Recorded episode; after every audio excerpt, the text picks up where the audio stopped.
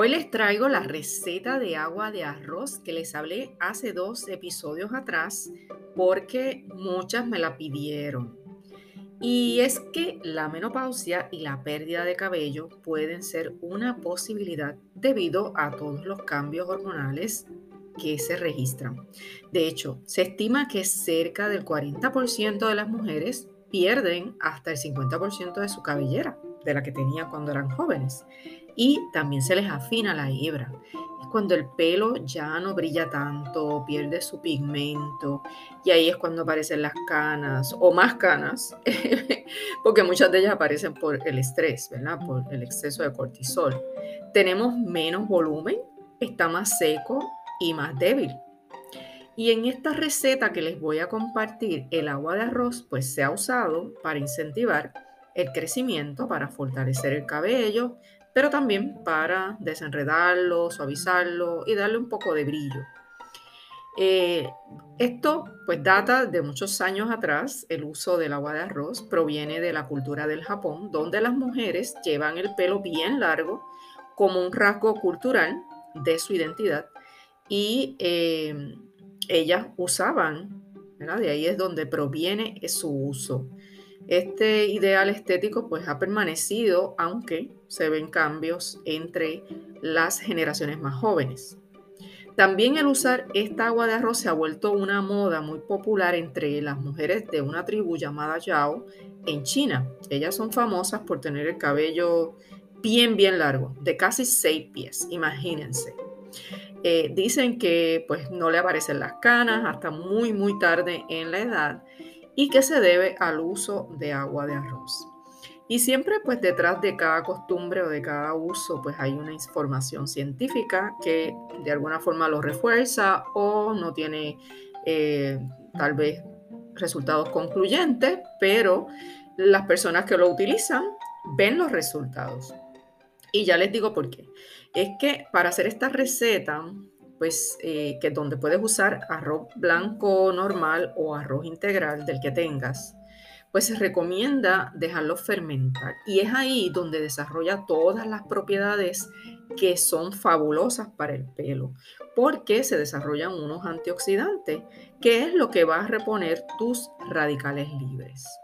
Estos antioxidantes pues son potentes y previenen el daño de las células del cabello y, del cuero, del cuero cabelludo también. Ese fermento lo que más contiene, o sea, el ingrediente que más tiene es inositol. Esto es un nutriente del complejo de la vitamina B, que es muy bueno para el cabello, pero también contiene otras vitaminas que también igualmente son buenísimas para el pelo, eh, como la vitamina E, Además tiene unos minerales, unos aminoácidos y antioxidantes adicionales que van a reforzar todo el, ¿verdad? Lo vamos a decir, el uso cultural que se le tiene. ¿Y qué es lo que vamos a necesitar?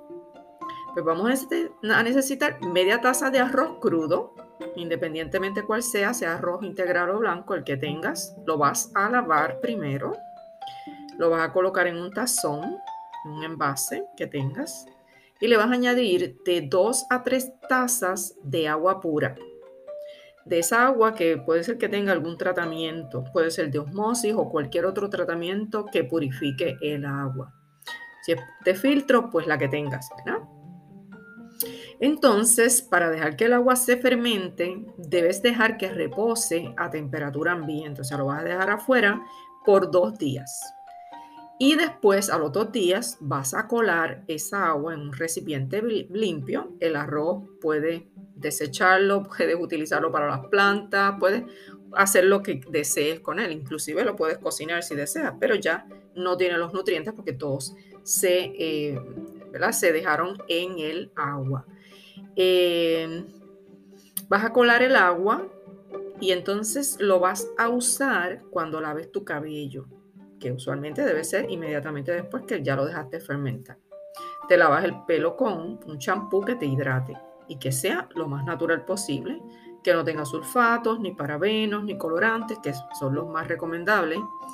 Y vas a usar el agua de arroz como un reemplazo del acondicionador de el, ¿verdad? Un acondicionador que normalmente lo usamos, pues en este caso no lo vas a usar, sino que vas a reemplazarlo por esa agua de arroz. Eh, una vez lo aplicas, lo vas a dejar, lo vas a aplicar en todo tu cabello, lo vas a dejar por un rato, lo vas a masajear, vas a, hacer que entre en las hebras del cabello y así en el cuero cabelludo también, lo dejas actuar por unos 20 minutos. Puedes ponerte un pinche, te puedes poner un gorrito, eh, si te estás bañando, te sigues bañando y esperas esos 20 minutos con el agua ahí. Por último, enjuagas tu cabello, ya no le vas a echar nada más, lo enjuagas con agua fría y ya. Lo secas y como acostumbres a llevarlo. Pero si tú deseas un efecto más prolongado, pues eh, lo que puedes hacer es dejar que se escurra el agua sin enjuagar, la, la, secas un poco con la toalla, lo dejas que se seque y es hasta el otro día que lo vas a enjuagar. Este tratamiento lo puedes usar una vez por semana. Así que pruébenlo y me dejan saber si les resulta, si les funciona, si les gusta. ¿Ok? Una vez más, gracias por ser parte de nuestra comunidad y por compartir entre tus amistades, tus familiares. Y nos vemos en la próxima. Chao, chao.